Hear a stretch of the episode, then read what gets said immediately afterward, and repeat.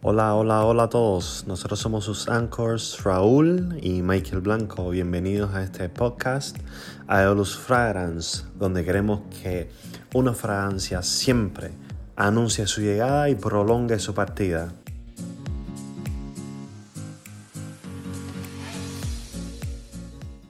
Todos sabemos, por supuesto, que es un perfume y la mayoría lo usamos a diario. Sabemos que existen cientos de fragancias para todos los gustos, todos los colores, los más exigentes sentidos olfativos, pero realmente cuánto sabemos nosotros sobre ellos. Bueno, este será un primer capítulo de dos que vamos a estar hablando sobre curiosidades de los perfumes. So, quédense ahí y escuchen este podcast junto con nosotros que se viene súper interesante. La palabra perfume viene del latín perfumare. Esto significa a través del humo y hacía referencia a la sustancia aromática que desprendía un humo fragrante al ser quemada. Se conoce que los sumerios fueron los primeros creadores de los perfumes. Estamos hablando de los años 3500 antes de Cristo. Súper interesante.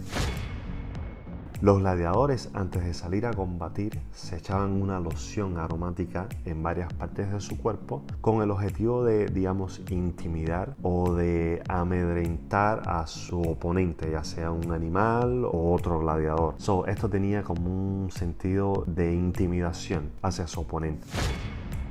La civilización egipcia se dice que fue la primera que comenzó a acoger el hábito de perfumarse con regularidad. Este se usaba tanto para ocultar los olores humanos como para fines religiosos, es decir, alejar malos espíritus y complacer a los dioses.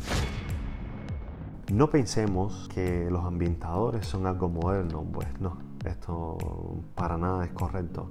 Se cuenta que Luis XV ordenaba a sus criados que bañasen palomas en distintas variedades de perfumes y fragancias y luego las liberasen durante las fiestas. Así las palomas esparcían estos aromas y se conseguía disimular un poco el mal olor fruto de la falta de higiene que existía en la época.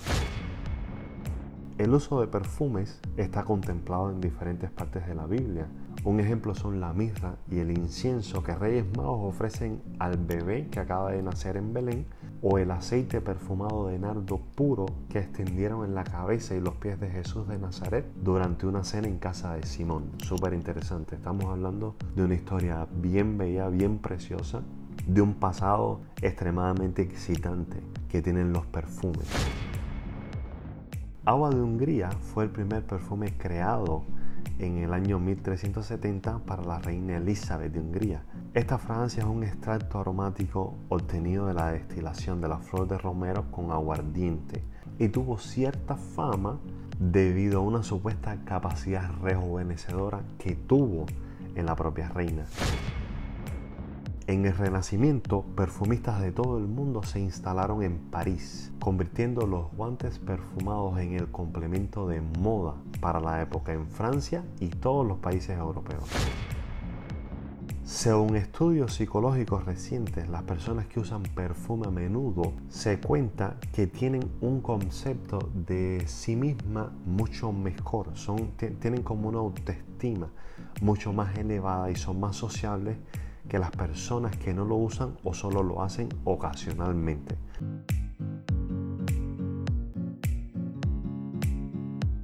¿Sabías que uno de los ingredientes más cotizados en la elaboración de perfumes es el ámbar gris? Esta es una secreción biliar que se produce en el intestino de los cachalotes. Existen innumerables fragancias. En internet se pueden encontrar perfumes extravagantes como el de sangre, cigarro, saliva, cannabis y otros derivados de comida. Los países que más usan perfumes son Francia, Italia y España. Casualmente los tres son países que tienen influencias mediterráneas, donde hace muchos siglos los egipcios empezaron a adoptar la costumbre de perfumarse como algo excesivo. Estudios científicos han demostrado que los aromas modifican el estado de ánimo de las personas. La esencia de lavanda, por ejemplo, nos relaja y los cítricos nos espabilan. Si eres fumador o vives en una ciudad con un alto nivel de contaminación, debes saber que esto afecta la calidad del perfume, haciendo que su aroma dure menos.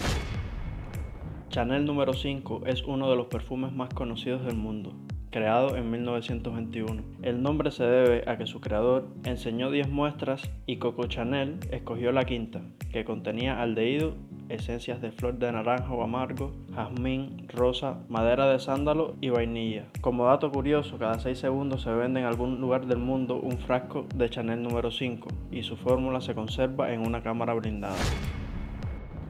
El perfume más caro del mundo es masculino, se llama Dignified y su precio ronda los 500 mil euros. Sí, nada más y nada menos que medio millón de euros por un perfume de líquido dorado. Las bajas temperaturas y la oscuridad pueden hacer que un perfume dure más de 10 años sin perder sus propiedades. El perfume CK1 de Calvin Klein fue el primer perfume unisex lanzado al mercado en el año 1994, llegando a ser el perfume más vendido del mundo. Se estima que se lograron vender cerca de 20 perfumes por minuto. Existe un perfume con ADN de Michael Jackson. La empresa Mi ADN asegura haber usado los códigos genéticos del cantante para crear su aroma. Por el aceite usado, los perfumes pueden manchar la ropa y en el caso de las joyas, el alcohol las puede oscurecer.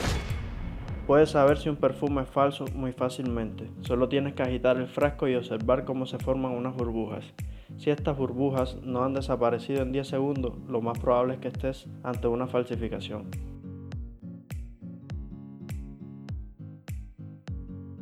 Bueno, muchísimas gracias por escuchar este episodio de este podcast. Por supuesto, los estamos esperando para el siguiente. Y recuerden, una Francia siempre va a hacerles pensar en aquel rostro que ya olvidaste. Nos vemos, un abrazo.